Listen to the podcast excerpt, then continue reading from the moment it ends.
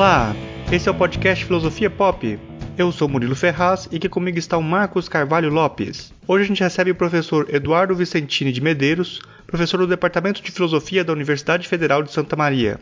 Esse é o nosso episódio número 85 e hoje falamos sobre Henry David Thoreau. Nesse episódio nós temos o texto Walden de Henry David Thoreau, interpretado pela atriz Maria Elisa. Estão à venda no nosso site os livros Filosofia Pop Ano 1, Ensaios de Diálogo Filosófico e Bota a Fala, Ocupando a Casa Grande. Se você é apoiador do Filosofia Pop no Catarse, entre em contato com a gente para ganhar descontos especiais na compra.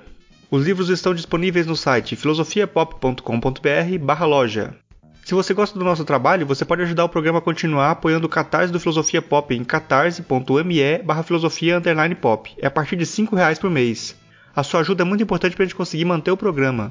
Os apoiadores podem fazer parte do Taverna do Platão, que é o nosso grupo de apoiadores no WhatsApp. Lá sempre rola algumas indicações de podcast, conversa sobre diversos temas e também novidades sobre o programa. Venha fazer parte você também. Se você apoia o Filosofia Pop no Catarse e não recebeu a mensagem para entrar no grupo, entre em contato com a gente para participar. Caso você queira ajudar e não possa contribuir financeiramente, ajude a divulgar os programas, compartilhe nas redes sociais, comente nos posts para incentivar o nosso trabalho. Tudo isso ajuda a gente a continuar produzindo. O podcast vai continuar sendo distribuído gratuitamente em todas as plataformas. Nós agradecemos os novos apoiadores Alex Fabiano, Cristiane Klopsch, Eduardo Veloso, Paulo Oliveira e Valdir Nassif.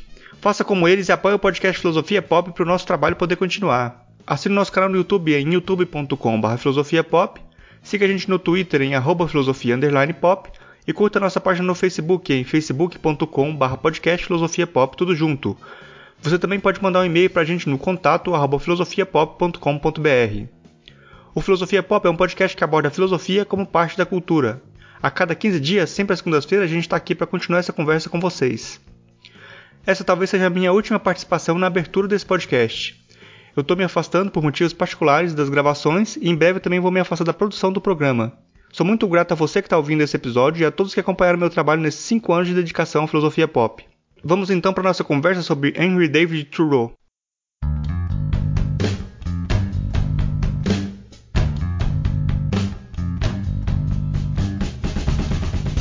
Hoje a gente conversa com o professor Eduardo Vicentini de Medeiros, direto de Santa Maria, o professor Eduardo é graduado em Filosofia pela Universidade Federal do Rio Grande do Sul, onde também realizou mestrado e doutorado na área de Filosofia. Ele é professor do Departamento de Filosofia da Universidade Federal de Santa Maria é, e é, ele trabalha com uh, diversos temas, como filosofia experimental, uh, imaginação e pensamento contrafactual na deliberação moral, lógica informal e teoria da argumentação. E o nosso tema de hoje, que é o transcendentalismo norte-americano. Hoje a gente vai falar especificamente do Henry David Thoreau. E eu vou começar perguntando já para o professor Eduardo é, quem foi Henry David Thoreau? Bom, a pergunta é, é, enorme, na verdade, mas antes eu queria começar dando um abraço grande para vocês aí, realizadores do podcast Filosofia Pop. É importante essas iniciativas, elas são né, de extrema relevância para o nosso atual quadro na nossa situação das coisas. Bom, sobre, sobre o Thoreau, na verdade, assim, tem dois, dois modos, né? Tem um modo pelo qual a cultura pop assimilou ele como uma espécie de eremita que vivia escondido da humanidade numa cabana na beira de um lago, né? Vamos dizer assim, esse é o modo como a cultura pop entende o Thoreau.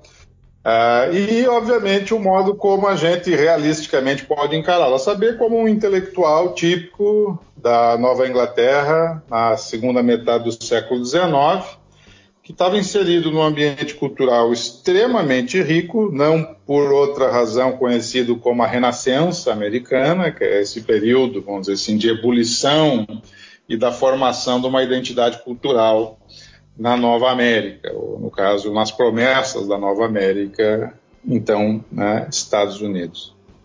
E o Thoreau, então, tem um, um, assim, uma, uma, uma, importância central na criação desse, no imaginário dessa identidade cultural norte-americana.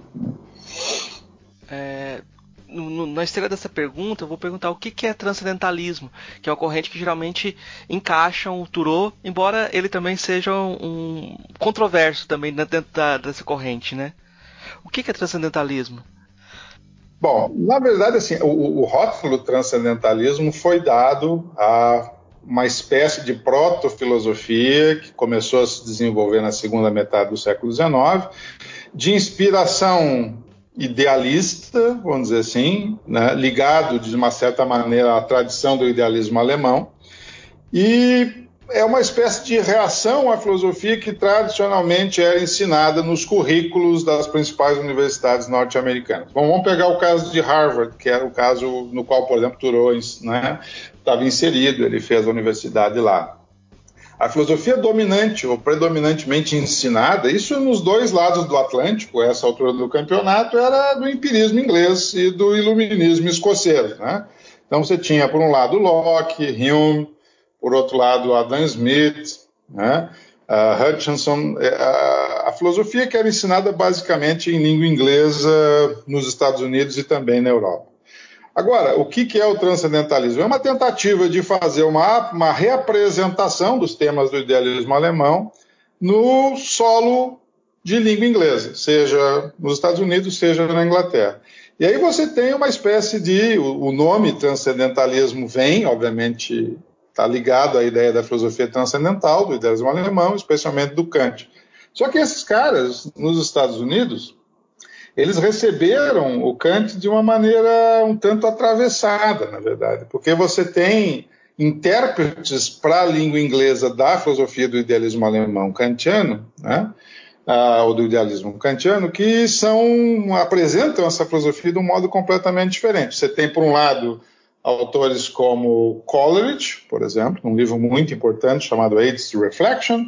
Você tem, por outro lado, um, o sistema do ecletismo do Victor Cousin. Você tem, vamos dizer assim, uma apresentação um tanto quanto exótica do, do idealismo kantiano. E o transcendentalismo tem a ver com isso, vamos dizer assim, uma tentativa de superar, entre várias aspas, as limitações teóricas da filosofia do empirismo britânico. Né? Essa, é, esse nome transcendentalismo é derivado dessa tentativa.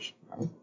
Existe uma dimensão religiosa nessa, nessa perspectiva do transcendentalismo, uma dimensão teológica?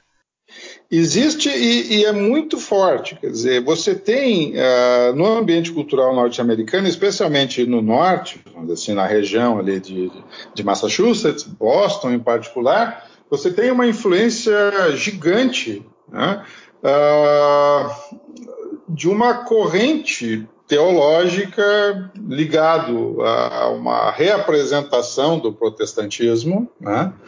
Uh, com nomes como, por exemplo, William Channing. Né?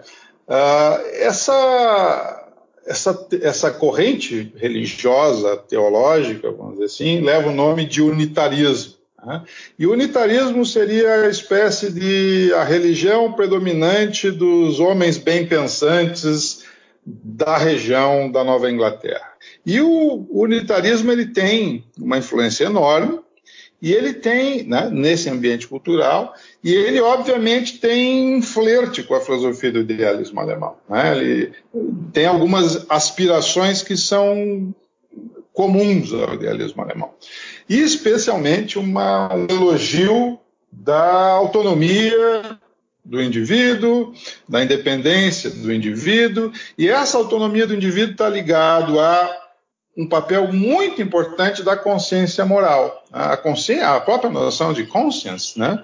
A, a consciência moral, ela é um dos da, das forças motrizes do unitarismo na Nova Inglaterra.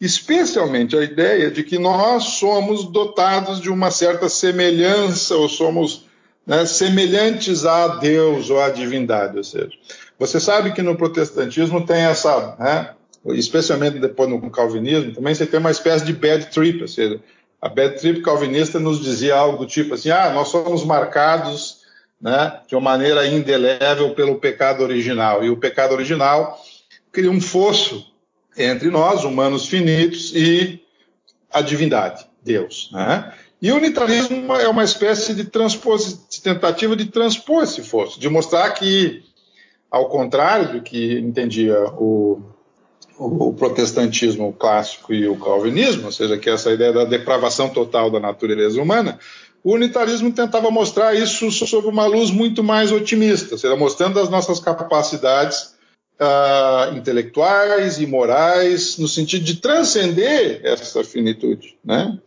E, bom, então tem uma, uma, uma, expectativa aí de que você faz um desenho da natureza humana muito mais otimista. Nesse sentido também tem um certo flerte aí com o idealismo alemão. Né? A gente falou um pouco do, do, contexto, mas eu acho que é importante também situar os escritos do, do, do da dificuldade de, de lê-los e de falar sobre ele também, porque me parece que é, é óbvio uma espécie, uma espécie de dimensão profética que ao mesmo tempo pede uma, uma fixação no presente.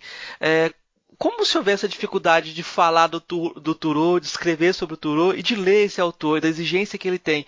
Em, em, em alguns aspectos ele parece ser semelhante ao Nietzsche. É, como se situa ele nessa, nessa, nessa, nesse contexto de leitura e de escrita sobre ele? Bom, eu vou pegar dois aspectos do que tu falaste. Primeiro, vamos dizer assim, a, a noção de, um, de, uma, de uma verve profética, né? No Thoreau. E por outro, depois um ponto muito importante que tu fala que é a semelhança ao Nietzsche. Né? Vamos começar por último, né? porque o Nietzsche sempre causa, vamos dizer assim, um certo rebuliço intelectual quando a gente pensa nisso. Qual que é a semelhança do Thoreau com Nietzsche? Ela é muito fácil de você explicar. É uma origem comum, uma influência comum ao Nietzsche e ao Thoreau do pensamento do cara que talvez tenha sido o, o principal mentor dessa identidade do pensamento norte-americano, que é Ralph Waldo Emerson. Tá?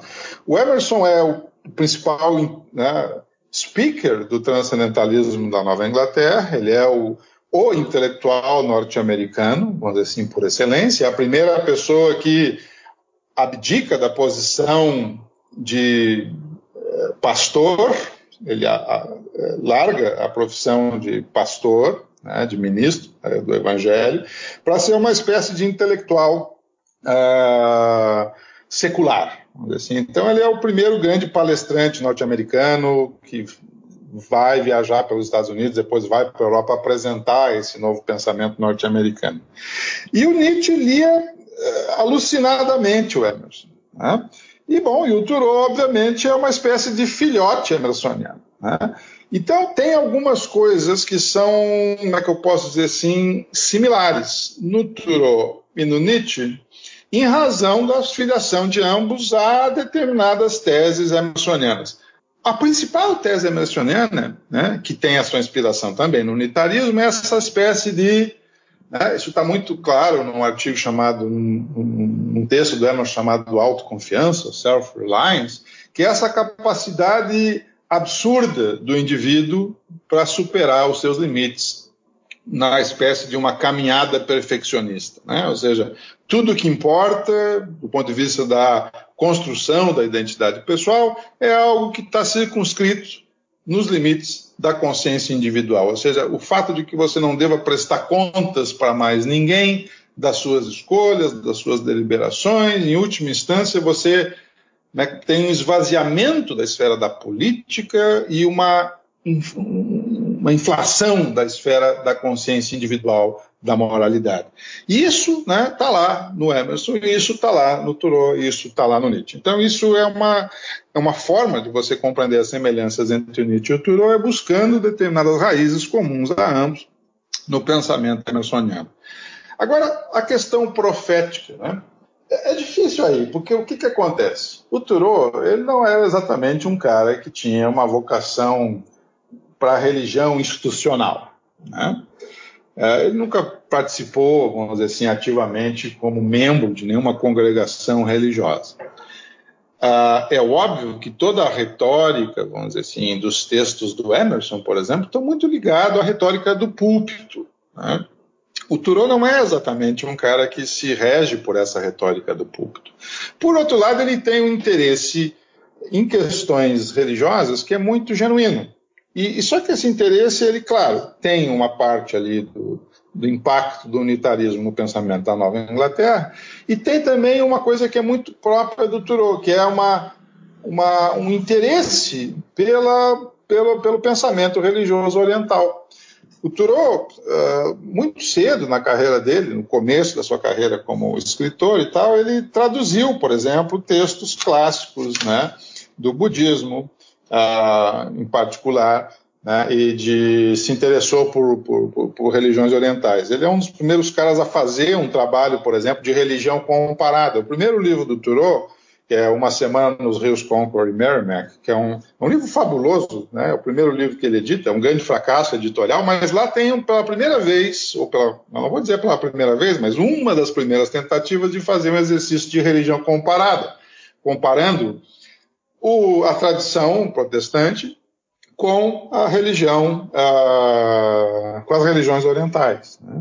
Então você tem uma, um interesse, não digo pelo profetismo, mas por uma espécie de compreensão religiosa dos aspectos da natureza e também, vamos dizer assim, da, da, da, da consciência moral, que está muito muito forte no Thoreau. Né? Ele não é um escritor que tem um grande interesse do ponto de vista da religião institucional, mas ele tem um grande interesse no ponto de vista dessa espécie de compreensão da experiência religiosa, como diria o William James. Né? Não é por acaso que quando a gente olha para as variedades da experiência religiosa do, do James, que é um, um livro fabuloso, né, do começo do século XX, que trata da experiência religiosa, o Thoreau está lá e o Emerson está lá, como exemplos né, de uma espécie de consciência sadia, né, uma experiência da religião do ponto de vista sadio, uma espécie quase que santos né, na, no, no, pensamento norte-americano. Então, eu não diria tanto que ele é um profeta, vamos dizer assim, mas sim um cara muito interessado, vamos dizer assim, nessa, né, nessa dimensão da experiência religiosa. Eu, eu, trouxe essa ideia de uma dimensão profética na leitura que o Cávio faz é, no livro lá Sentidos do, do, do Alden, né, sobre a dificuldade de, de, de, a dificuldade de escrever o livro, né, a dificuldade de criar Sim. um espaço de escrita. É, no, uma dificuldade de, talvez a gente possa colocar em termos mais amplos, a dificuldade de fazer filosofia num espaço assim, onde você não tem essa tradição para herdar, para herdar, né? Você tem que começar, né? Tem que começar do novo, né? Nesse sentido, talvez possa falar que tem uma dimensão é, profética, né? Ah, bom, né? aí, aí eu estou de acordo contigo. Quer dizer, o Stanley Cavell é, é o, né, um filósofo norte-americano, falecido recentemente, Uh, não é exatamente um, né, um, filósofo simples do ponto de vista da sua leitura, é um, é um, texto que exige bastante dos seus leitores, até pelo flerte que ele faz sistemático com a linguagem da literatura. Mas o Cavell é o primeiro grande filósofo norte-americano, professor de Harvard, que traz o Thoreau para né, ou tenta empurrar o Thoreau para dentro do currículo de filosofia norte-americana. E ele sim, ele diz exatamente né, dessa vocação, vamos dizer assim, do Thoreau como uma espécie de reinauguração da filosofia ou do pensamento filosófico em território norte-americano, como se, se, se há alguma identidade que é própria da filosofia produzida nos Estados Unidos, ela tem a sua origem nisso que o Cavell chama de perfeccionismo emersoniano, que, do qual o Thoreau é talvez o, né, o, o, a realização mais bem acabada dessa ideia. Então, sim, tem uma, uma para o Cavell, né, que está muito preocupado em identificar as condições pelas quais um pensamento pode ser dito norte-americano, por exemplo, em buscar no Thoreau uma filiação, assim como também no Emerson. Né? É engraçado que o grande livro do Cavell sobre, sobre Thoreau é The Sense of All. E depois, sistematicamente, ele vai né, se interessar cada vez menos pelo Thoreau e muito mais pelo Emerson. Né? Uh, nos, nos, nos, livros seguintes. Mas o The Sense of Walden, que é um livro, acho que de 72, se não me engano, ali está muito claro né, essa ideia de do Thoreau como uma espécie de arauto de uma filosofia norte-americana que tem uma identidade que lhe é muito peculiar. É, vamos, vamos, eu vou te perguntar o que, que é esse livro Walden, né? Para a gente começar a falar um pouquinho sobre ele. pois é, isso, isso aí é outra tarefa gigante, mas vamos lá. Né?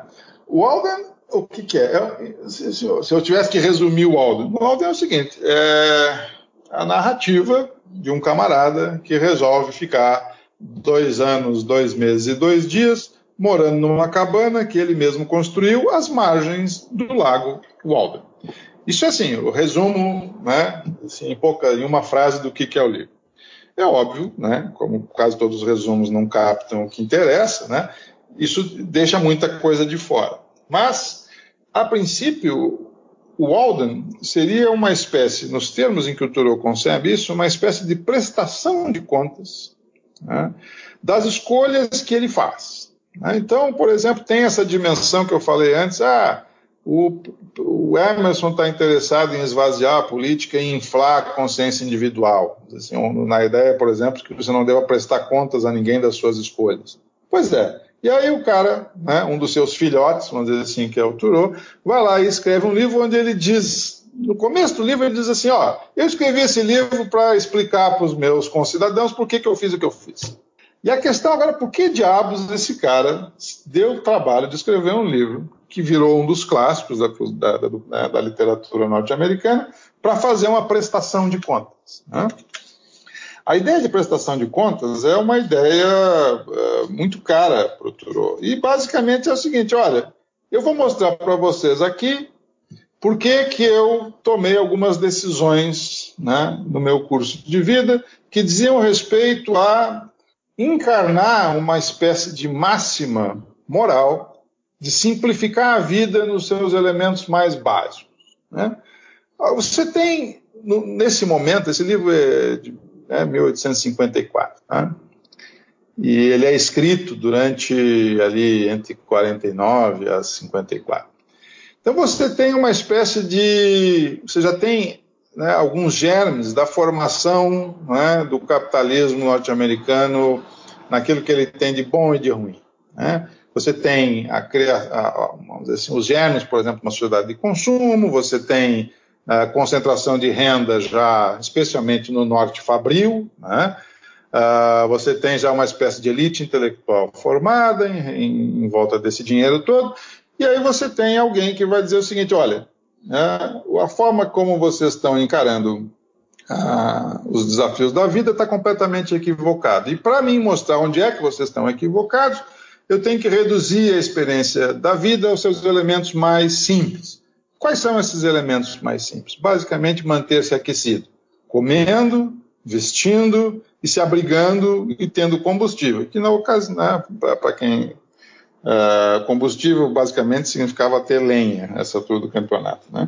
E ele faz essa experiência de mostrar o que, que é uma vida reduzida aos seus elementos mais simples, que pudesse, vamos dizer assim, não depender tanto assim, dessa sociedade de consumo que está se formando né, embrionariamente, vamos dizer assim, nos Estados Unidos por, por ocasião né, dessa expansão do capitalismo na, na sociedade fabril norte-americana. Então, isso basicamente é a ideia, assim, o esqueleto do livro está em torno disso. Né?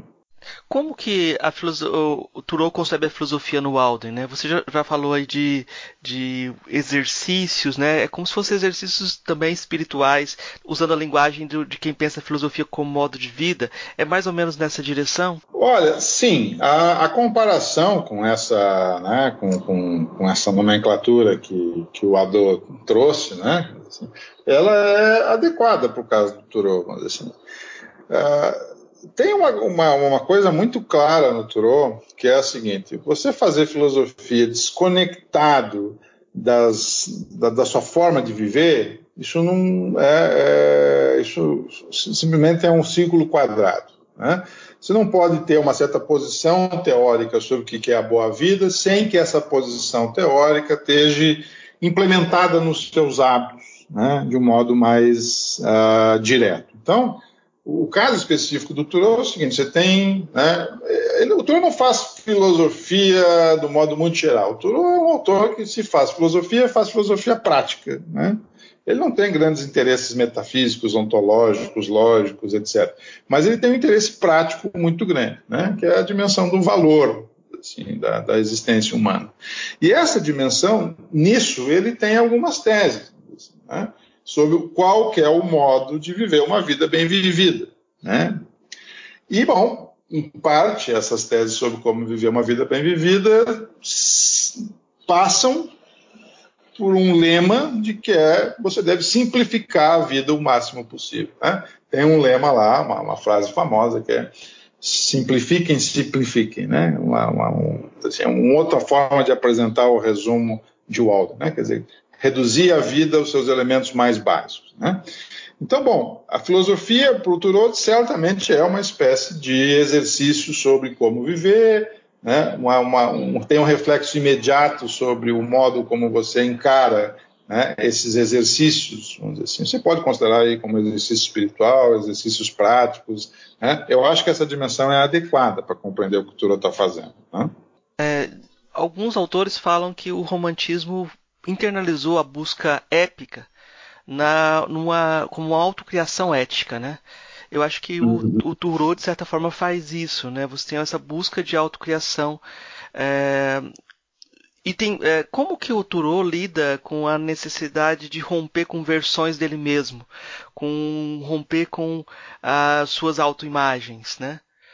Há, há diferença na concepção dele para a concepção do Emerson desse processo de autocriação?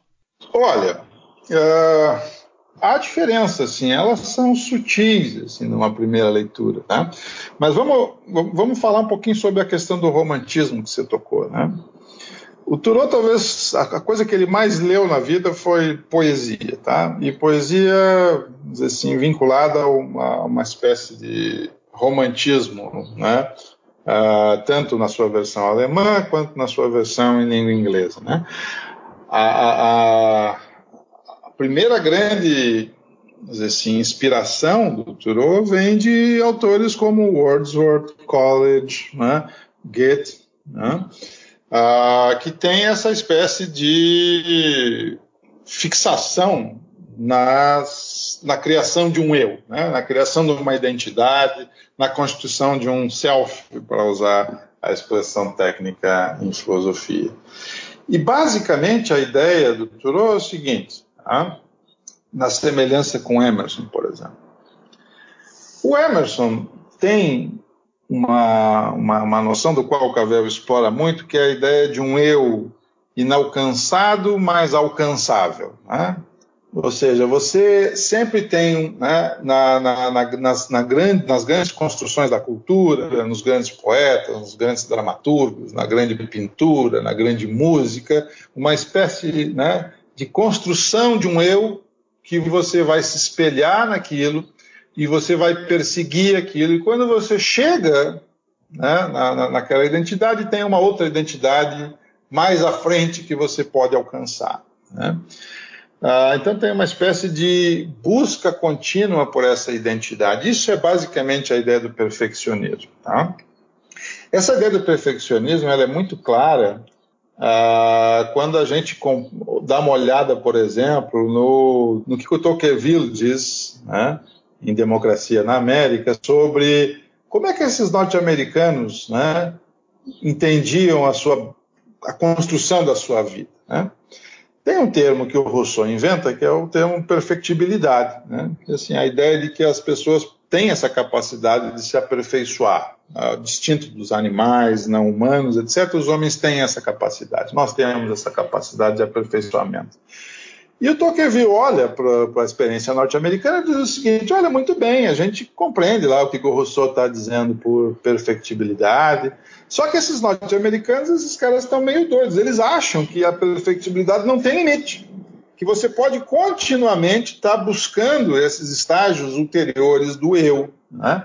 E que, de qualquer modo, essas, essas transições de, de identidades ao longo da vida não têm vamos dizer assim, um fim. Você pode estar sempre à busca de, dessas coisas. Você tem uma, uma mobilidade, né, para usar um termo econômico, uma mobilidade enorme nas suas versões de si mesmo. Isso não tem limite. Obviamente, para o Tocqueville, isso não fazia o menor sentido. O cara vem de uma, de uma, de uma, de uma, de uma, de uma sociedade aristocrática, onde as posições são definidas basicamente pela sua nascença, etc. E eles diziam, bom, eu entendo o que é perfectibilidade, mas perfectibilidade dentro de alguns limites. Agora, essa perfectibilidade indefinida, isso não parece ser razoável.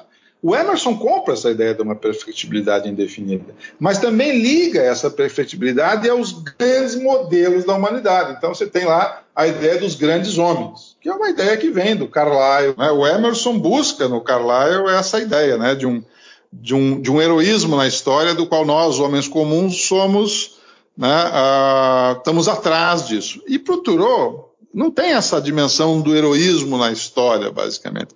O Thoreau né, chama atenção para os seus heróis comuns. Os heróis do Thoreau são heróis ordinários, vamos dizer assim, pessoas comuns. Né? Ele está interessado na experiência do homem comum. Né? Então, acho que uma das grandes diferenças em relação ao Emerson, né, nessa busca de uma identidade, é por Thoreau não tem muito essa coisa de você se espelhar nos grandes heróis da história, em Jesus, em Maomé, né, uh, em Napoleão. Para o isso não importa muito. E nesse sentido ele está muito próximo de um outro cara que molda muito da identidade norte-americana, que é o Walt Whitman, né? Folhas da Relva, que também faz esse elogio do homem comum, da experiência da democracia, né? do homem da, do, do, do cara que vende o peixe, do cara que é o, que é o ferreiro, né? o cara que está na, na, na, rua lá em Manhattan, dando, dando, dando duro para sobreviver, etc. De certa maneira, o, o nessa construção da identidade, está muito mais próximo do homem comum do Whitman do que dos heróis do Emerson e do Carlyle. Né? Nessa dimensão de salvar o cotidiano, também tem a ideia de salvar. Uh, salvar não é a palavra, melhor, estou pensando em salvar as aparências, mas a ideia de você se conectar com a paisagem, né? De que o Alden devia ser a paisagem para o pensamento para ele, é, mas também numa crítica à técnica, né? A ideia de que a sociedade estava se tornando os homens cada vez mais máquinas. Como que você vê essa dimensão da crítica à técnica no, no, no? Pois é, aí, aí é uma coisa que é Assim, a maior parte da, se você ler a maior parte da literatura secundária sobre Thoreau, a maior parte das pessoas vão concordar com essa, essa ideia do Thoreau como uma espécie de proto-ludista, né, assim, um cara que era contra a tecnologia. Né? É, eu, não gosto muito disso, viu? Quando a gente lê o Thoreau, por exemplo, fazendo elogio do, sei lá, do telégrafo ou das ferrovias, por exemplo, eu acho que o Thoreau seria um cara que gostaria de coisas como internet, por exemplo, sabe? De rede social, talvez, né? Isso, isso é, meio, é, meio, estranho dizer isso, mas eu acho que o Thoreau não é exatamente um cara que é contra a tecnologia. Ele é contra, obviamente, um uso excessivo das ferramentas da tecnologia quando essas ferramentas são vão na direção contrária do lema de simplifica a sua vida. Né? Se você vai acumular coisas sem necessidade de tê-las, obviamente que isso é uma apropriação tecnológica que não serve para muita coisa do ponto de vista do Thoreau. Agora, eu acho que ele não é um cara contra a tecnologia em geral, até porque ele tem a, a, a formação dele é uma formação de cientista natural. Né? Ele é um cara muito interessado em botânica, daí vem o interesse dele por paisagens, por exemplo, né? a forma pela qual o Thoreau escreve, mais escreveu é a forma do relato de viagem. Você tem um Yankee no Canadá, você tem os textos dele sobre uh, Cape Cod, você tem os textos dele relatando viagens que ele faz, como, por exemplo, uh, uma semana nos rios Concord e Merrimack, que, na verdade, relata não uma semana, mas duas semanas de um passeio que ele faz com o irmão dele de barco por dois rios, né, da região uh, da Nova Inglaterra. Então, a, o interesse do Thoreau por paisagem vem muito, sei lá, de uma coisa que era muito comum, por exemplo, para o Goethe. Você pega lá viagens da Itália para o Goethe, por exemplo. Isso é um modelo para o Thoreau de um modo de escrever. Né? Um texto que está interessado em questões de, sei lá, que se chamaria de filosofia natural, seja, né, que estão mais próximas da biologia, da botânica, né? Ele tinha uma participação muito grande né, junto às comunidades científicas à época, mandando exemplares, recebendo exemplares, fazendo classificação de exemplares, etc. Então, assim, a, a, a vocação naturalista do Thoreau né, é, ela é muito forte. Uma das razões pelas quais, uma das coisas que, que vincula o Thoreau aos seus, né, aqueles que vêm depois, é essa espécie de protoecologia, né, num pensamento né, é, ecológico que depois o é uma espécie de padrinho disso, né? E vem daí esse interesse dele por, por questões né, que hoje a gente diria ecológicas, vem da sua vocação como naturalista. Né? É, sobre o conceito, é, partindo para o outro lado do Thoreau, que eu acho que pelo menos grosseiramente a gente estaria de dois lados, o Alden de um lado e o outro texto famoso que é chamado é, Desobediência Civil, né, geralmente. É, uhum. Parece que o título original era Resistência ao Governo Civil, uma coisa mais específica, mas não tem como, é incontornável falar desse conceito, desse texto, pela influência que ele teve depois, Tolstói, Gandhi, Luther King. Uh, o que que é, o que que Turou defendia como resistência ao governo civil, que virou essa desobediência civil? É. Bom, uh, de fato, esse é o texto de maior impacto político, de ativismo político do Thoreau. Né? Uh, você tem razão, o, texto originalmente leva o nome de Resistência ao Governo Civil, ele é publicado pela primeira vez numa, numa revista que circulava uh, lá na região de Boston. Uh, e depois ele, ele, é republicado, depois da morte do como desobediência civil. Né? E aí fica como desobediência civil, todos os né, esses que você citou, o Martin Luther King, o Gandhi, Tolstói, todos referem a, ao texto como desobediência civil.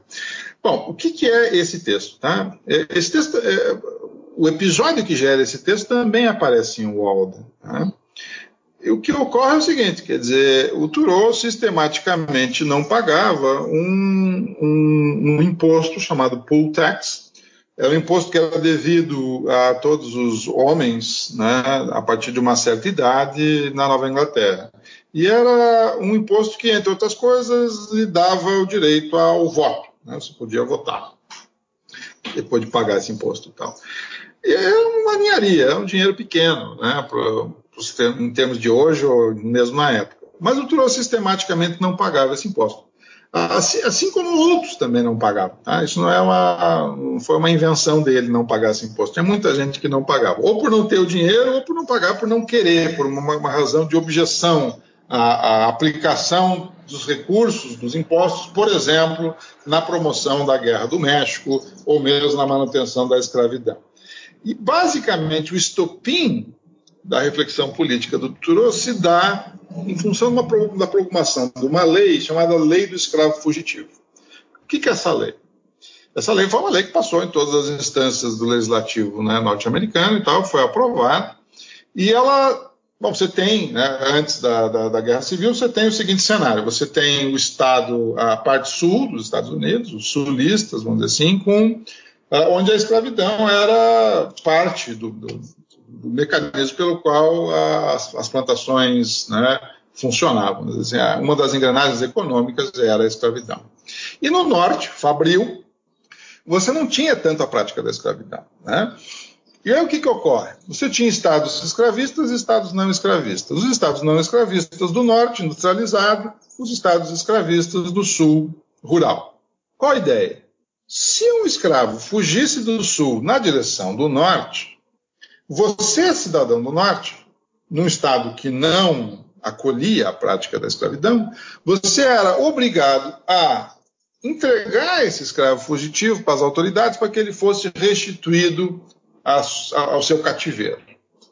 Isso, para o Turô, era simplesmente um negócio né, sem pé nem cabeça. Não só para o Turô, como para né, boa parte do norte uh, bem pensante, vamos dizer assim. Né? Você criava uma obrigação sobre os cidadãos do Norte que era completamente uh, equivocada. Bom, mas tinha uma lei aí. Né? Você, ao não fazer isso, você está descumprindo uma lei com as sanções que estavam previstas na lei.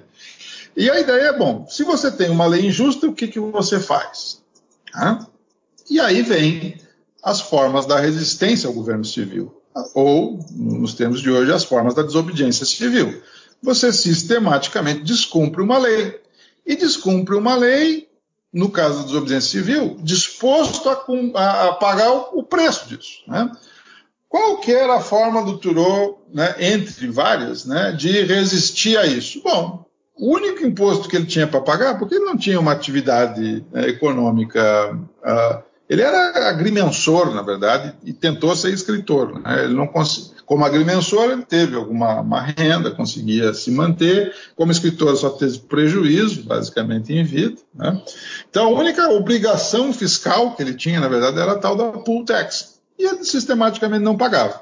Até que um belo dia, ele está indo lá né, da sua cabana para o centro, se não me engano, para buscar um sapato, ou levar um sapato para consertar encontra o coletor de impostos que chama ele e diz: Olha, tu, tu já está não sei quanto tempo não pagando esse imposto, se tu continuar não pagando, eu vou ter que te prender. Daí o cara, bom, então, então prende. E aí o que, que o cara fez? Né? O Sam Staples, se não me engano, prende ele. Prende ele por uma noite, na verdade. E, bom, corre as más línguas, apesar da gente não ter nenhuma evidência conclusiva disso, de que a tia dele, né, horrorizada com o fato de estar com o seu sobrinho na cadeia, vai lá e paga a micharia que era devida. E ele só não é liberado no mesmo dia porque o cara já estava em casa, já tinha tirado as botas e disse: ah, deixa o Toró dormindo lá, né? amanhã eu vou lá e libero ele. E de fato fez. No outro dia foi lá, o carcereiro abriu, é, abriu a, a e mandou o Toró embora para casa.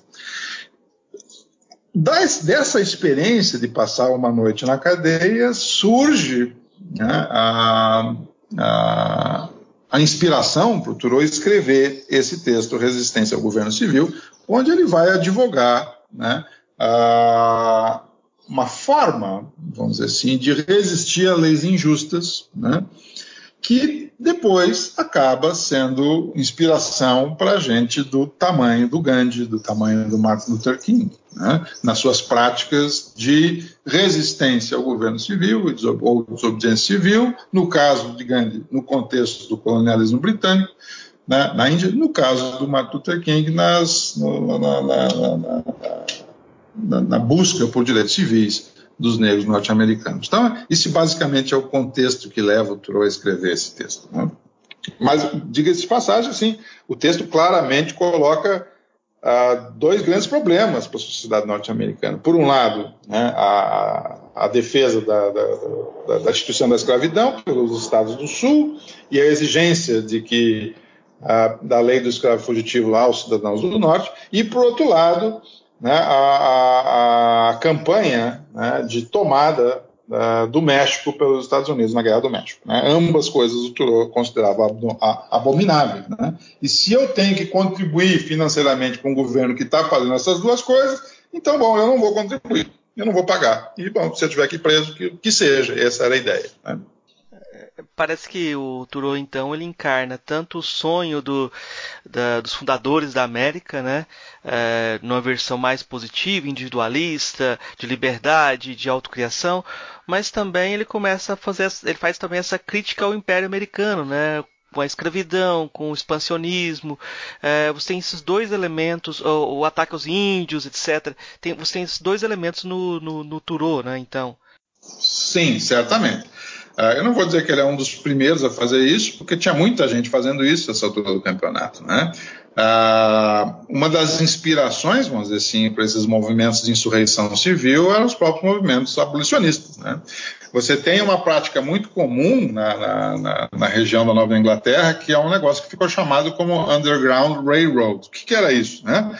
eram pessoas civis que, quando encontravam esses escravos fugitivos, abrigavam nas suas casas mantinham essas pessoas escondidas né, durante um tempo, alimentavam, faziam uma vaquinha lá para arrumar uma grana, colocavam essas pessoas em trens noturnos na direção do Canadá, onde não havia escravidão. E lá no Canadá, outras pessoas eram, né, estavam a cargo de receber esses escravos fugitivos e encaminhar eles para uma vida fora né, da, da, expectativa do cativeiro.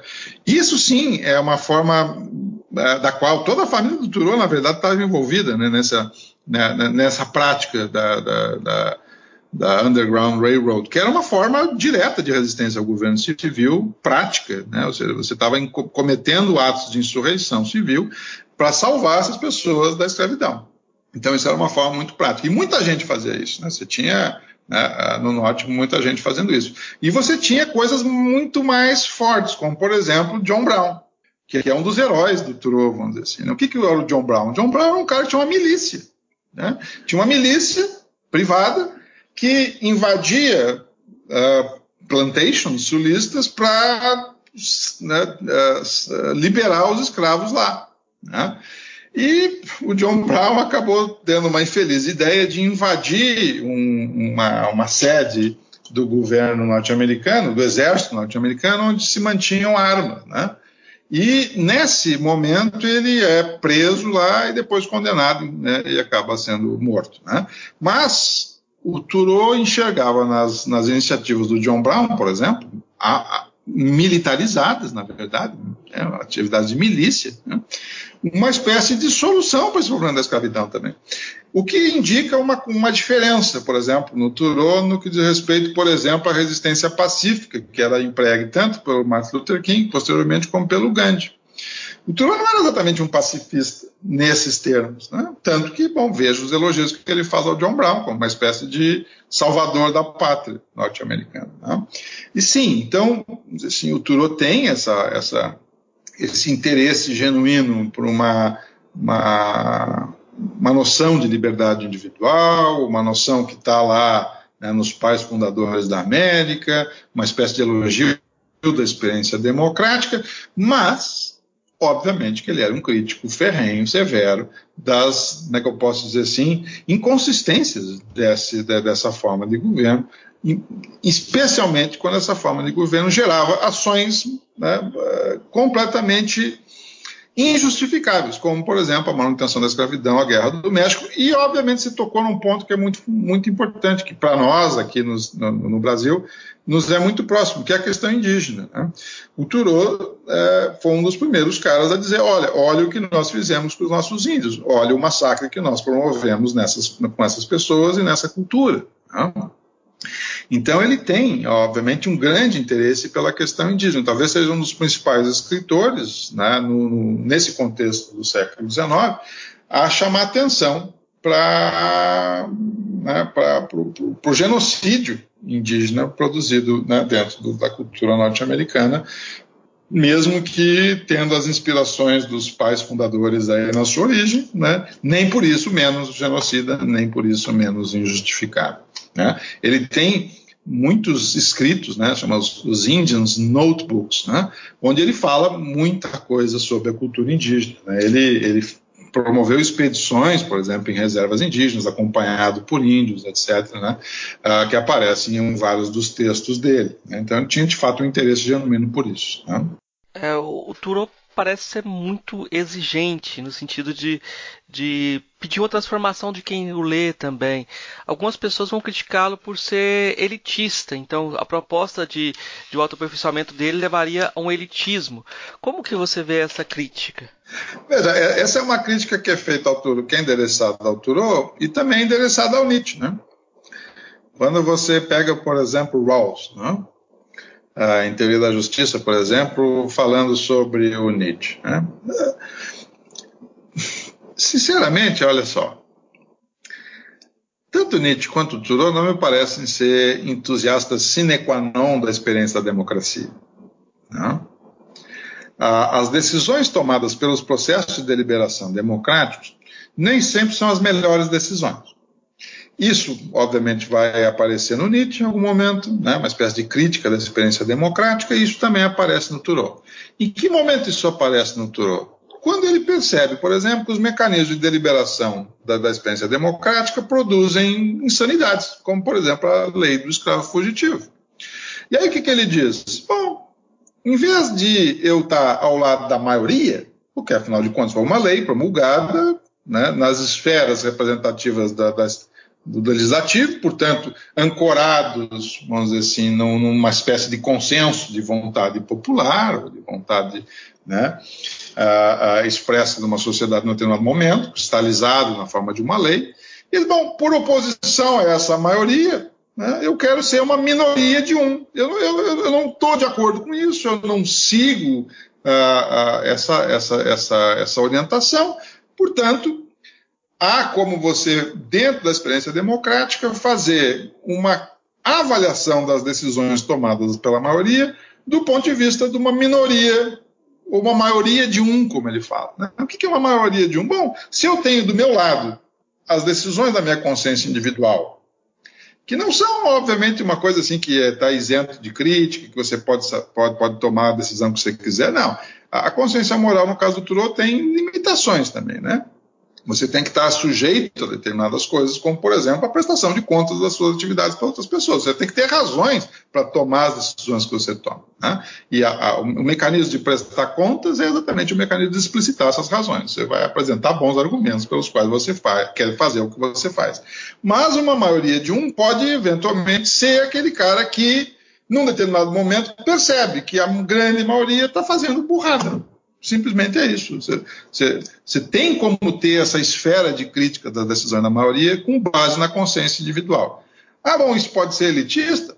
Ah, bom, o Turô não era exatamente, né, pense bem, era uma família que tinha uma certa condição, ah, o pai tinha uma fábrica de lápis, que ele ajudou a, a, a, promover o negócio, na verdade.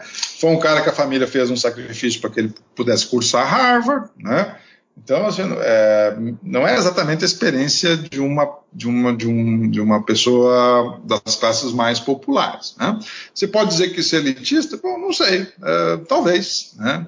Eu não sei exatamente quais autores você está pensando quando está falando na, nessa crítica a uma, espécie de elitismo no Turô, mas eu acho que ela passa também por uma espécie de reavaliação da experiência democrática. E o que, que você faz, enquanto indivíduo, quando você vê que a sua sociedade está caminhando por um mato sem cachorro, né? onde a vaca está indo para o brejo. O que, que você faz? Né? É, se isso é elitista, não sei, mas há que se criar mecanismos pelos quais o indivíduo, a consciência individual, possa resistir às pressões que vêm da maioria. Né? Acho que, de certa maneira, isso é né, o desafio da, da, da, da, visão do Thoreau dentro do contexto da filosofia política, por exemplo. É, a gente pode ligar o, o Thoreau, de certa forma, com a autoimagem da América em diversos momentos, é, espelhando até o sonho americano, assim, é, em redescrições como os, é, os, os beats, os hippies, né, é, se apropriaram do, do Thoreau, de certa forma. É, como você vê o Thoreau e o sonho americano hoje? Eu vou colocar dois lados. O, o Thoreau nesse mundo do Trump. Meu Jesus, né?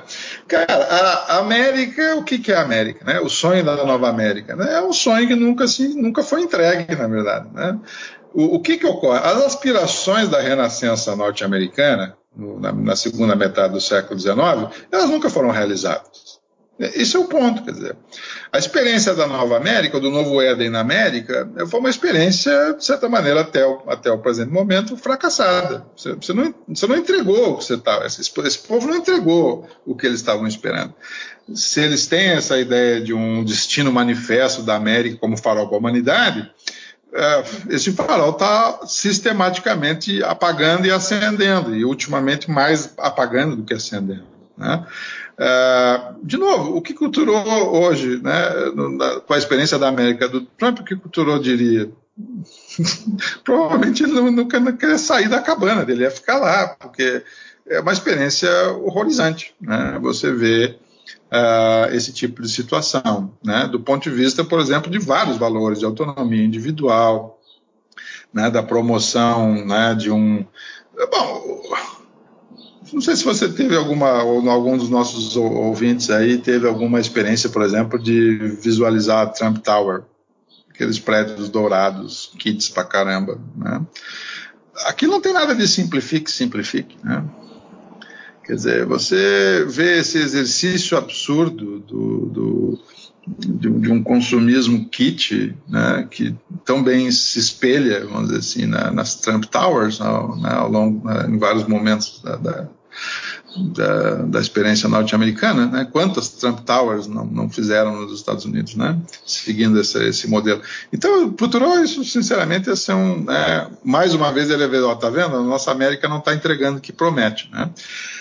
Um outro ponto sobre os bits que você coloca. Eu não sei se a história é verdadeira, uma vez eu li isso em algum lugar, não me lembro mais a fonte, mas me pareceu, se não é vera, é bem Trovato, que é a ideia do seguinte, né? Você tem On the Road, né? Das bíblias aí dos, dos beatniks, né? E aí você tem, uh, nos, na, na, biblioteca particular do, do Kerouac, foi encontrado um, um livro do, do Thoreau, né? que a princípio ele furtou de uma biblioteca pública, ou pegou emprestado nunca devolveu, que é uh, Uma Semana nos Rios Concord e Merrimack. E nesse volume que está lá nas coisas do Kerouac, está sublinhado nesse, nesse, nesse, nessa edição que ele tem do Thoreau, a, a seguinte frase, né? The traveler must reborn on the road. Né? O viajante deve renascer na estrada. Bom, the traveler must reborn on the road, a princípio, né, foi daí que o Kerouac tirou o título do livro dele, né, a saber de uma frase do primeiro livro do, do, do, do Thoreau. Bom, se, se, é verdade não sei, mas que a história é bacana é, né, Uh, e obviamente que o Thoreau foi inspiração para muito do, do, do, movimento beatnik, né? O Kerouac em particular, o Ginsberg também tem coisas feitas né, nessa direção. Dos hips, obviamente, que tem a experiência de né, sociedades alternativas, né, para usar uma expressão que é própria do nosso, da, nossa, da nossa cultura popular, né, sociedades alternativas. O que, que, o que, que é a experiência de Walden? Né? A experiência de Walden está junto da experiência de sociedades alternativas que era muito comum nesse momento aí da segunda metade do século XIX. Tem várias dessas experiências utópicas realizadas por amigos próximos do Thoreau. Né? Tem Brook Farm, né?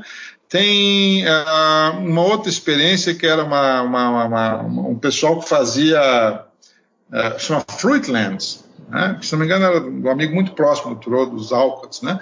os caras eram, faziam o quê? Faziam sociedades é, cooperativadas, por exemplo, para viver fora assim, da, da, das, das, grandes das cidades. Assim. É uma espécie de vilas alternativas, onde o pessoal praticava um sistema de educação diferente, uh, se alimentava de forma diferente, obviamente que não estava contribuindo para a construção das sociedades tais como elas eram. Essa ideia de sociedades alternativas está muito. Tem N experiências. Fruitlands e Brook Farm foram duas que me lembraram agora que eram amigos próximos do Thoreau. O próprio Emerson foi convidado a participar né, de, de Brook Farm, por exemplo, da experiência de Brook Farm, nunca quis ir. O Thoreau também nunca quis ir. Mas essa ideia de construir sociedades alternativas está lá, tá? isso está lá no, no, século XIX. São várias dessas experiências, né? igual nenhuma delas. Então, daí um pouco essa inspiração para os hips. Né? Um outro cara que, para mim, foi vamos dizer assim, a, a, o, o, herdeiro cultural mais importante do Thoreau nos Estados Unidos, na, no ambiente cultural norte-americano, é o John Cage. John Cage, é, o músico, escritor de vanguarda, né, que prestou as melhores homenagens ao Thoreau na cultura norte-americana, em vários desses, das suas composições, em vários dos seus escritos. Né? Bom, um cara que teve né, a capacidade de influenciar John Cage e Kerouac, para mim, já está com a dívida paga com a humanidade. Quer dizer, ele já, já, já, já mostrou muito claramente né, que as coisas que ele estava pensando tiveram, né, frutificaram de um modo muito vívido e muito importante para a nossa cultura contemporânea. É, agora, a gente está sempre falando de autobiografia e filosofia para falar do Thoreau. Eu acho que é importante. Essa vai ser talvez nossa última pergunta sobre o Thoreau, mas deve talvez devesse ser a primeira pergunta. É, como foi a sua relação, qual foi a sua aproximação com o Thoreau? O que, que o Thoreau fez por você? Cara, Bom, o Thoreau me levou de volta pela filosofia, na verdade, né? Bom, eu, eu, venho lendo esse livro, né, o Alden, e claro, os outros textos do Thoreau também, em, em menos né, insistência, vamos dizer assim, mas eu venho lendo o Alden basicamente desde meus 14 anos, né? Eu estou com 49, então já tem um tempo aí que esse livro é um dos meus principais livros de cabeceira que que, o que, que, ele fez por mim, na verdade? É, foi engraçado. Eu fiquei muito tempo fora da filosofia. Né? Eu, me formei em, em 93, aí fui fazer várias outras coisas e acabei voltando para a filosofia em 2011. Aí fiz uma dissertação de mestrado relativamente né, convencional tal. E quando chegou na hora de fazer o doutorado, eu pensei, poxa, agora eu tenho que acertar contas com aquelas coisas que me são caras. Bom, a primeira coisa que me pareceu, bom, eu tenho que escrever alguma coisa sobre o Walden, né? pensar o que, que, é a experiência de Walden do ponto de vista da filosofia. Aí tem uma, uma coisa que para mim é muito clara, que é o seguinte: né? você faz filosofia né, a partir daquelas coisas que te interessam mais diretamente. Né? Eu, pelo menos para mim a experiência de fazer filosofia está muito, muito ligada àquelas coisas que lhes são caras. Né? Bom, você pode fazer filosofia sobre coisas que não têm impacto nenhum sobre o seu, seu conjunto de valores. Ok, né? eu não tenho nenhum problema com isso, mas para mim, quando eu tenho que fazer filosofia, eu sempre penso naquelas, naqueles temas ou naqueles conjuntos de, de, de, temas que são caros. São caros para a minha experiência em, né, de vida, de certa maneira. Bom, uma das coisas que, que em Walden é um grande desafio é pensar, por exemplo, a imagem que é construída ali do pensador como sendo um cara que está isolado da sua comunidade. Primeiro, porque essa imagem é falsa, né? a imagem de o que, que eu disse no começo da nossa conversa, que tinha uma certa apropriação pop do Thoreau como uma espécie de eremita, isolado, etc. O Alden, quando a gente lê, isso não é isso que ocorre. Óbvio que tem um capítulo lá chamado Solidão, que você faz um elogio dessa experiência de estar sozinho, né? Mas em, em momento nenhum o livro diz que é assim que você deve viver, né? Em vários momentos o, o, a experiência dele narrando as pessoas que iam lá visitar ele, ele indo para a cidade, etc. Tem gente que acha que é um absurdo. Nossa senhora, a mãe do Trollo lavava a roupa dele e levava lá uns biscoitos. Que, que cara é esse que está fazendo o um elogio de viver se é a mãe que lavava a roupa? Cara, isso é um negócio é, bizonho fazer uma crítica nesse aspecto. Primeiro, porque o Thoreau nunca foi essa experiência desse misantropo né, que estava lá no meio do né, isolado da humanidade. Era um cara que estava inserido na sua comunidade de forma ampla. Ele tinha uma, uma, uma, uma tentativa de se criar na carreira, por exemplo, de conferencista. Ele deu um monte de palestras. Né? Ele participava ativamente na vida cultural da cidadezinha dele de Concord, que era uma espécie de epicentro do transcendentalismo norte-americano. Então, assim, uma das, das, coisas que me interessa em Walden é pensar né, os limites e as configurações dessa experiência solitária. Né? Em que momento você está sozinho e que é importante estar sozinho, em que momento você tem que estar agindo na sua comunidade. E o que, que a filosofia tem a ver com isso? Então, isso é uma das coisas interessantes. Segundo, a ideia de como que você cria identidades ficcionais para você mesmo. Né? Ah, o quanto os processos da imaginação pela qual você cria suas identidades estão vinculados com os seus processos de deliberação moral sobre as escolhas daquilo que você deve fazer ou não deve fazer.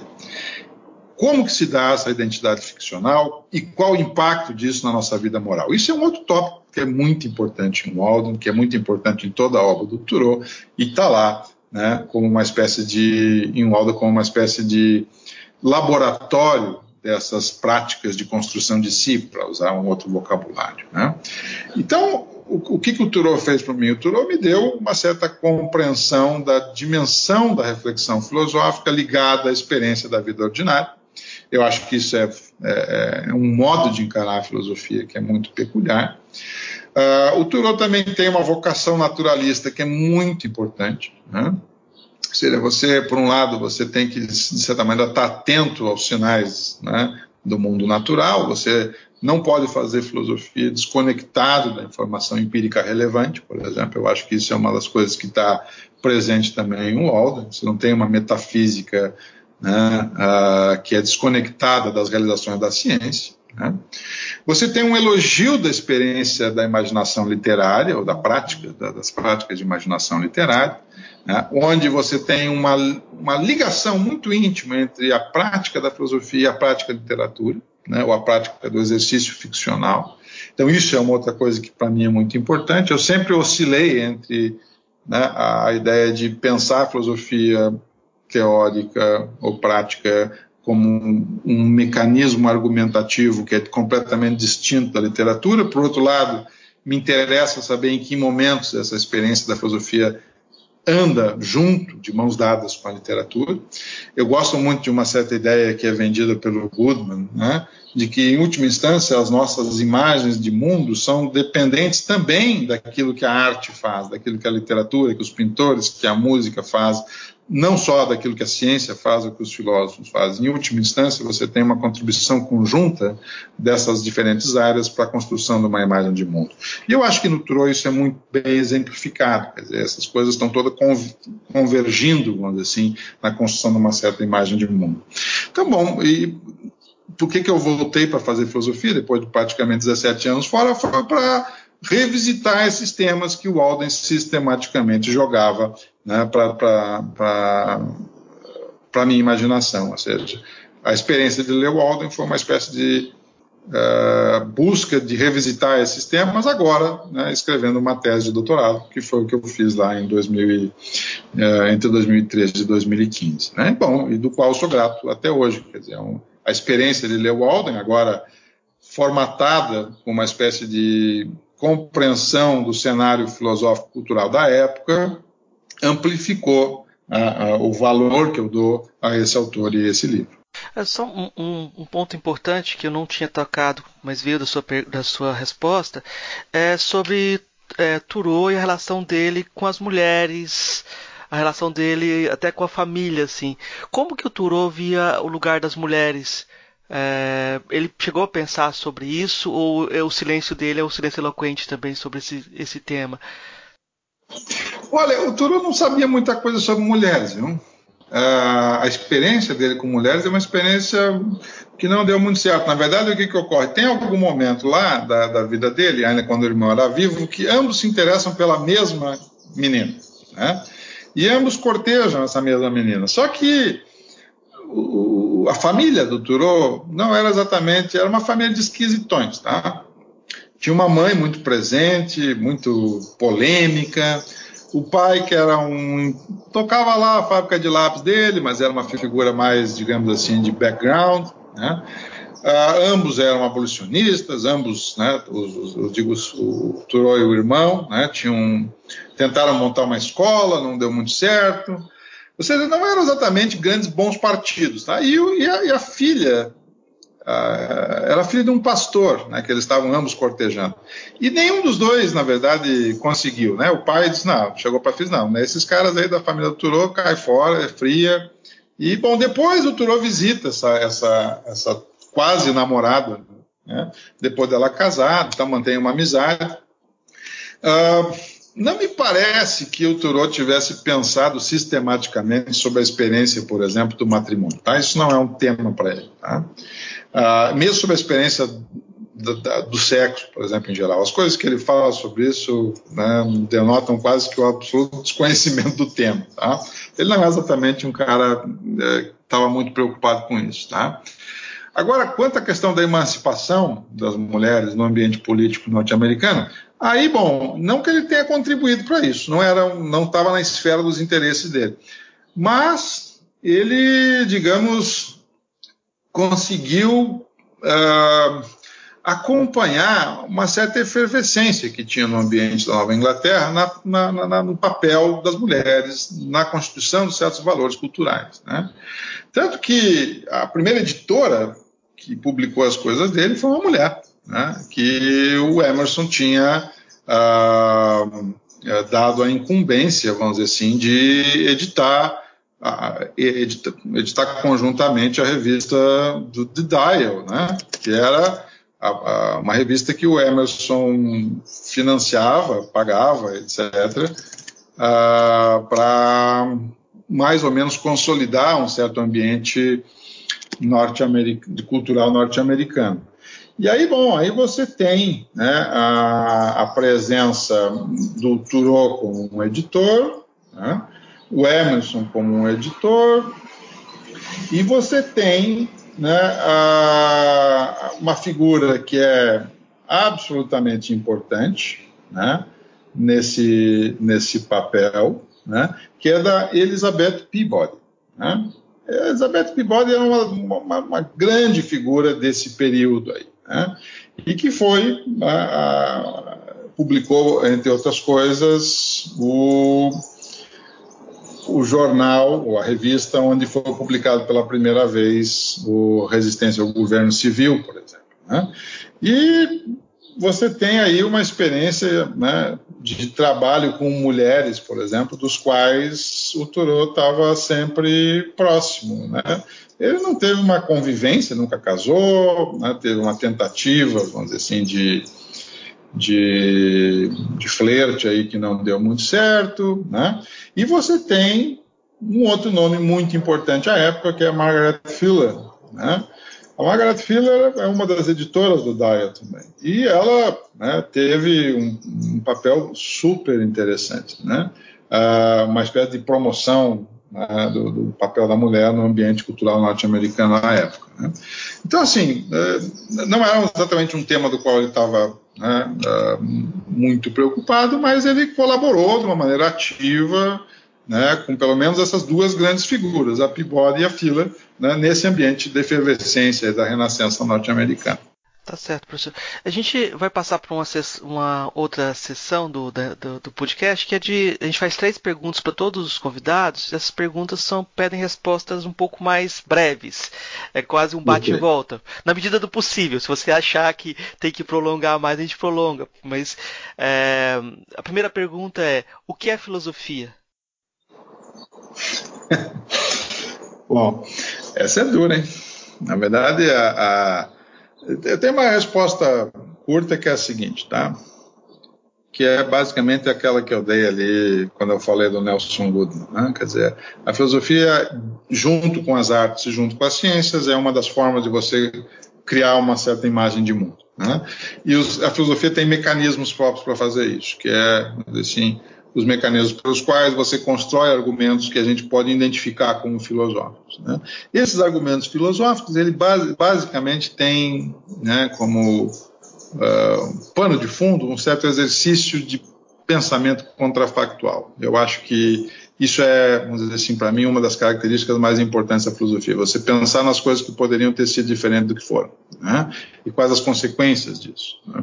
Eu acho que, de certa maneira, o exercício de você pensar contrafactualmente, que é um exercício que é exigido na prática filosófica, ele te dá ganhos cognitivos muito, muito interessantes. Não que o pensamento contrafactual seja exclusivo da filosofia, você tem isso nas artes, você tem isso na ciência, mas na filosofia isso tem uma importância, acho, muito maior. E é, assim, cada vez mais eu estou convencido de que você pensar sobre alternativas a cursos de ação, seja na direção do passado ou do futuro, enriquece a sua experiência cognitiva de uma maneira que é imprescindível.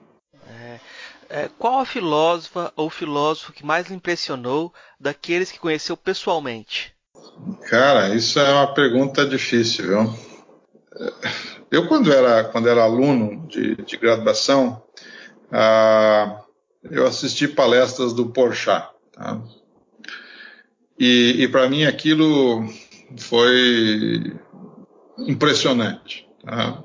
Ah, assistir o Porchat falando sobre o pirronismo, sobre o ceticismo, foi uma experiência transformadora, para dizer né, de modo muito claro, ou seja, de que modo você você estava inserido num conjunto de questões que diziam respeito à reconstrução de autores muito antigos, como o Sexto Empírico, por exemplo, né, e como que aquilo ressoava na sua experiência da compreensão da importância da filosofia como uma ferramenta antidogmática. Né. Uh, eu acho que o Porchat certamente foi uma experiência singular na minha, na minha formação. Né? E por outro lado, eu queria fazer um elogio à Ana Carolina Regner, foi uma professora que nos deixou recentemente essa semana. Foi minha professora de filosofia da ciência também na graduação. Foi uma das primeiras professoras com quais eu tive contato, por exemplo, com filosofia da biologia, um interesse muito grande sobre Darwin, por exemplo, né? e que depois né, eu passei quase toda a minha graduação, mestrado, doutorado, não muito preocupado com isso, e agora, né, quando eu comecei a flertar com filosofia moral experimental, eu comecei a ver como que o background do, darwinismo e os impactos disso para a filosofia são importantes e duradouros. E, bom, a primeira pessoa né, que eu conheço que, que me deu um, né, uma formação sobre isso, lá na década de 80, foi a Ana Carolina Regner, professora para a qual eu faço a minha homenagem, que nos deixou agora né, nessa semana, infelizmente. É, qual a filósofa ou filósofo favorito? Pois é, isso, isso é difícil, tá? Eu, no, no contexto da filosofia contemporânea, eu, Tamar Gendler é uma filósofa que eu leio sempre com interesse imenso, tá? Uh, ela tem assim, uma capacidade analítica e uma capacidade de escolher temas de investigação extremamente férteis. Né?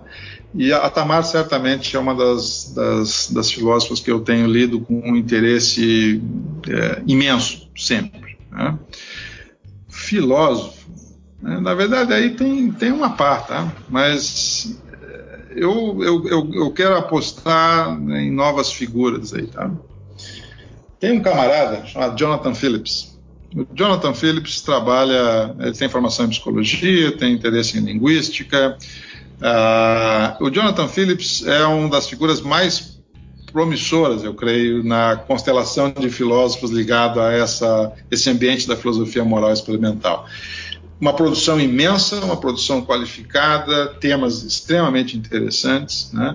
Então, assim, atualmente eu estou né, assim, acompanhando com muita atenção e interesse a produção desse filósofo norte-americano, Jonathan Phillips. Então, os dois norte-americanos, na verdade, a Tamar e o Jonathan. É, agora a gente vai para a última sessão, que é a sessão de indicações. Que, que você indicaria para os nosso, nossos ouvintes, professor Eduardo? É, de leitura, filme, música, o que você acha pode ter a ver com o tema, não pode não ter a ver, o que você acha interessante para indicar? Olha, eu, vou dizer o seguinte: indicar para leitura de filósofo, né, eu não, assim, eu, eu não, não, gosto muito da ideia. Eu não gosto nem de indicar para meus alunos, quando mais para os ouvintes de um podcast. Eu diria o seguinte: tá, eu fiz antes uma referência ao John Cage, né? Como sendo, vamos dizer assim, o cara que uh, recebeu de uma maneira muito criativa e importante uma, uma influência do Thoreau. Né?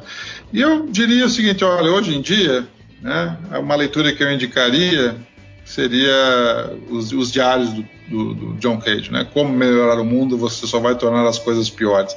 Tem uma tem, tem publicação em português, na tradução fantástica do Augusto de Campos, né, de segunda a um ano, que é um dos livros do, do John Cage, onde tem algumas partes desse diário, por exemplo. Né? Então eu diria o seguinte: olha, prestem atenção no John Cage, prestem atenção nas coisas que ele fez. Uh, não só, obviamente, na literatura, na prosa, como por exemplo esse livro que eu acabei de recomendar, de segundo a um ano, como na música. Né? Quer dizer, se uh, vocês têm interesse de botar a cabeça para funcionar quando, quando estão ouvindo música, né? tentem ouvir John Cage, ouvir né, de uma maneira com novos ouvidos, vamos dizer assim, aquilo que esse camarada tem a nos dizer, né? seja na forma escrita, seja na forma de música. Eu acho que essa é a minha principal recomendação. Né? E bom, poetas, né? Por que não poetas, né? Já que eu falei no Augusto de Campos como tradutor, para mim o Augusto de Campos é o maior poeta vivo né, é, da América Latina e, sei lá, por que não dizer, de boa parte do mundo esclarecido. Então, outra grande referência, né? Augusto de Campos, para mim, foi o cara que, se eu tivesse que eleger um escritor ou pensador, etc., que teve uma influência duradoura ao longo de toda a minha vida, o Augusto de Campos certamente é um deles, né? Bom, também um outro cara que de vez em quando fala sobre a experiência da, da, da, da América, né? Thoreau também, etc. Então, John Cage e Augusto de Campos, esses são os meus assim, é, eu vou, vou indicar então o Alden é, na, na, edição da LPM, da, da tradução da Denise Butman. É, eu acho que, que é uma, uma riqueza que a gente tem nessa tradução. É, vou indicar para quem quiser se aproximar mais a sua, a sua tese que virou livro, Turou Moralidade em Primeira Pessoa, e também a edição da, da, da, revista do, do, Instituto de Humanidades da Unicinos, de 2017, que você, você fe, fez um grande um, um dossiê sobre Turou, que tem quem quiser se aproximar vai encontrar ali várias chaves de aberturas para se aproximar do Turou. Né? É, quem quiser é, ver apropriações é, do Turo é, que vão para um lado mais pop e até que vão, vão, vão deturpar o Turo, vai encontrar muita coisa no cinema, tem muitos filmes aí, vocês podem procurar Turo e o cinema, é, tem aquele na, Natureza Selvagem, quais outros você lembra de algum outro? Tem Natureza Selvagem, mas tem vários filmes que se assemelham na narrativa né, é, de aproximações e apropriações. Assim, se você né? quer uma, uma, mais, perceber as apropriações foram feitas de uma certa ideia do que, que era a experiência do Thoreau, esse é um livro, né? É um livro e um filme, vamos dizer assim, que tem lá um personagem né, que está inspirado por certas ideias do Thoreau. No fim dá tudo meio errado, né? A gente pode dar um spoiler aqui, mas bom, vale a pena conhecer. Né? Ah, eu queria ressaltar uma indicação que tu fizesse da, da, edição feita pelo Instituto Humanitas da Unicinos. O Instituto Humanitas é, é, um dos melhores repositórios de informação que a gente tem hoje no Brasil. Né? É, um, é, um, é um negócio fabuloso o que eles fazem lá. E foi um dos nossos parceiros quando, da comemoração do bicentenário do Turô, no, no, em 2017, que a gente fez lá um evento, né? Esse evento está todo no YouTube, todas as palestras, né? Com professores norte-americanos, o Kellen o Stanley Bates, o professor Paulo Faria, a própria Denise Bottom, o professor Flávio Willix, né? Estão lá com as suas palestras no YouTube, são no canal, procurem lá por Turou Bicentenário, Instituto Humanitas, está lá. E tem essas edições da revista do Instituto Humanitas, que foi feita em especial né, para cobrir esse evento com, né, com, com, um monte de material super legal né, que vocês podem acessar. Então, é, de fato, essa é uma dica quente. Né? Procurem o Instituto Humanitas para tudo e para o Turan em particular, tem lá também um bom repositório. É, eu acho que tem uma indicação que eu preciso fazer, que é o livro do Stanley Cable que a gente tem em português, Esta América Nova, ainda inabordável. É um livro que vocês assim. encontram facilmente. Você encontra facilmente esse livro no sebo. não foi um, é. um, sucesso editorial, mas eu acho que é um não. livro interessante, importante, uh, tanto que o nosso rei filósofo Bento Prado Júnior estava lendo tá, tá, tentando lidar com o Cável nas suas últimas uhum. tarefas, né? Uh, só, só por curiosidade, eu vou fazer uma autoindicação para quem tiver curiosidade. É, a gente fez um. Eu participei de uma coletânea sobre Caetano Veloso e a filosofia, e lá eu coloquei o, Caetano, coloquei o Caetano Veloso na posição que o Cável coloca o, o Turô. Olá, então. Alguém, com é, aquela posição de alguém que está nos pressupostos da auto. É, da, da, necessidade que a gente tem de, de ter um, uma autoafirmação para poder fazer filosofia. É, é curioso a eu, eu, vou, eu vou corroborar a tua tese, mas agora tem um cara do qual o Caetano depende, né? Aliás, que é o Oswald de Andrade, né? Uh, eu, eu, eu, assim, copiando essa tua ideia de dar quais são os pressupostos inescapáveis de um pensamento brasileiro, né? Uhum. Tu está dizendo que é o Caetano, eu acho que eu não tenho como discordar de ti, mas eu gostaria de dizer assim, olha, Oswald de Andrade, né? Ah, sim, então, sim, sim. Tá na base de que muito do que o Caetano fez, mas o Oswald de Andrade isso é um outro desses caras que estão que poderia estar nessa lista de dicas aí, né? Leiam, né, o Manifesto Antropófago, leiam as coisas do Oswald, né? Aquilo é, um, é, uma outra promessa de Brasil que não se cumpriu, na verdade, né? Assim como a promessa da Renascença Americana não se cumpriu, o modernismo da, da antropofagia também não se cumpriu e é uma promessa linda, né? Sim, sim. Uma, uma, a renovação do matriarcado. Né? Eu acho que é interessante a ideia de que é, você tem uma evasão da filosofia, é, porque o Caetano começou a fazer filosofia, né? Ele sai da filosofia para a música, né? E todos esses, esses autores, os, os autores norte-americanos, geralmente eles saem da, da epistemologia para a ética e, da, e a política, né? Tem vários autores que fazem, fazem isso. Né? Então talvez seja um caminho é, curioso. Mas é, é, isso, professor. Eu queria então deixar espaço aberto para o senhor fazer suas considerações finais, divulgar o trabalho que tem desenvolvendo. É, já queria agradecer a entrevista e a conversa. É, então, professor, o espaço está aberto para o senhor fazer suas considerações. Olha, eu gostaria de, de refazer né, o elogio à filosofia pop, o elogio a esse formato de podcast. Né? Esses dias eu estava vendo um, né, uma, uma, piada de internet, assim, de rede social, acho que alguém falou no Twitter o seguinte: 2020, se você não tem um amigo que já pensou em fazer podcast, então tem alguma coisa errada. E eu acho maravilhoso que todo mundo esteja querendo fazer podcast. Eu sei que a filosofia pop já começou há bastante tempo, vocês já são veteranos no ramo, mas eu acho fundamental que a gente ocupe ocupe esses espaços, né? ocupe esses espaços de divulgação, usando as, as, as, ferramentas que tiver à mão, podcast, YouTube, rede social, etc. Nós precisamos ocupar isso, nós precisamos falar para as pessoas de coisas que são né, ah, importantes na constituição de um pensamento. Né? Não de um pensamento brasileiro, não sei nem se isso existe, mas de um pensamento ponto. Né? O que há de informação ruim à disposição na internet é gigantesco. Então, o mínimo que a gente puder fazer, né, de jogar uma informação adequada, academicamente né, bem, bem estruturada, apresentando autores que conheçam as, os assuntos que estão falando, esse esforço tem que ser feito. Né? A academia se fica isolada, ela se perde. E aí vira vítima, vamos dizer assim, de governos autoritários que acham que a educação é algo que deva ser restrito a meia dúzia de gente que pode pagar por isso.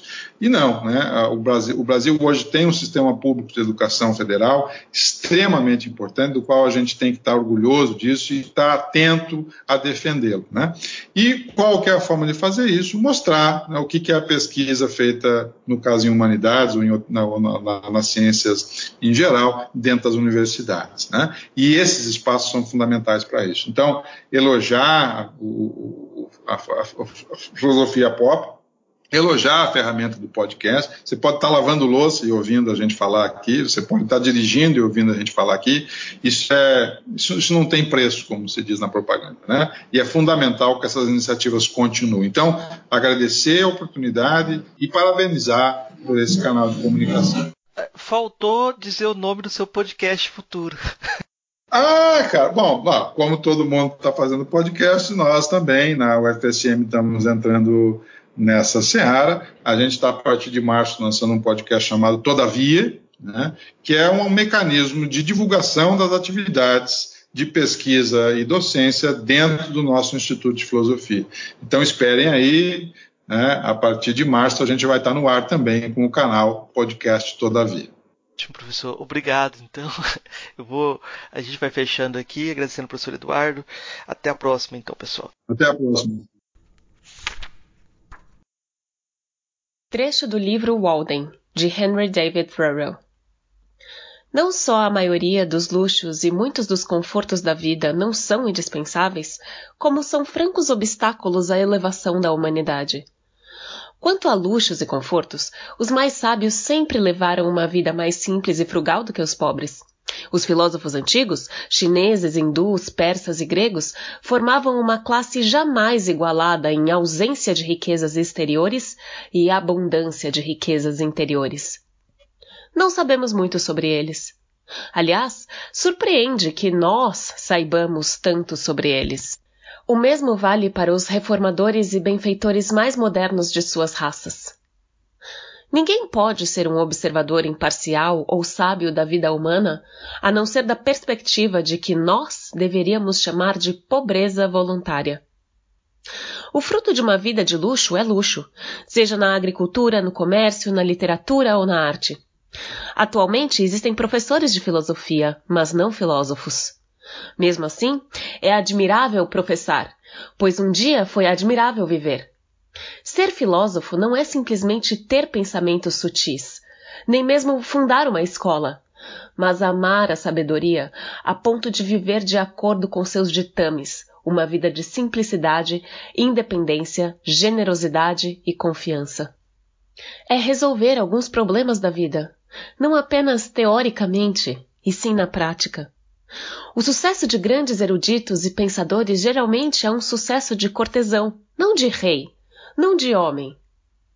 Empenham-se em viver em mera conformidade, praticamente como fizeram seus pais, e não são, em nenhum sentido, progenitores de uma raça mais nobre de homens. Mas por que os homens sempre degeneram? O que faz as famílias acabarem? Qual é a natureza do luxo que enfraquece e destrói nações? Temos plena certeza de que nossa vida não guarda nenhum luxo? O filósofo está sempre à frente de seu tempo, também na forma exterior de sua vida. Ele não se alimenta, não se abriga, não se veste, não se aquece como seus contemporâneos. Como um homem pode ser filósofo sem manter seu calor vital com métodos melhores do que os dos outros homens? Quando um homem se aquece das várias maneiras que descrevi, o que ele vai querer a seguir? De certo, não mais o mesmo tipo de aquecimento, nem alimentos mais ricos e mais abundantes. Casas maiores e mais esplêndidas, roupas mais finas e variadas, fogos mais numerosos, incessantes e escaldantes, e coisas assim. Quando ele obtém as coisas que são necessárias à vida, há uma outra alternativa além das coisas supérfluas. A saber, agora que ele pode descansar do trabalho mais humilde, vai se aventurar na vida. Pelo visto, o solo é propício à semente, pois ela lançou suas pequenas raízes ao fundo e agora também pode enviar confiante seus brotos para o alto. Por que o homem se enraiza com tanta firmeza na terra, a não ser para poder se elevar em igual proporção aos céus? Pois as plantas mais nobres são valorizadas pelo fruto que trazem ao ar e à luz, longe do solo, e não são tratadas como alimentos rústicos que, mesmo que tenham um ciclo completo de dois anos, só são cultivados até a raiz adquirir sua plena forma, e muitas vezes são podados na parte de cima para a raiz se desenvolver melhor, de modo que muita gente nem conhece sua florada. Não pretendo ditar regras às naturezas fortes e valentes que cuidarão da própria vida, seja no céu ou no inferno, e possivelmente construirão com maior grandiosidade e gastarão com maior prodigialidade do que os homens mais ricos, sem empobrecer jamais, sem saber como vivem. Se é que existem homens assim. Nem aqueles que encontraram um estímulo e inspiração justamente no atual estado das coisas e que a ele se dedicam com paixão e entusiasmo dos amantes. E, em certa medida, eu me incluo entre eles. Não falo aos que têm bons empregos, sejam quais forem. E afinal, eles é quem sabem se o emprego é bom ou não. E sim, principalmente, as massas dos descontentes, que reclamam dos tempos difíceis ou de suas duras sinas.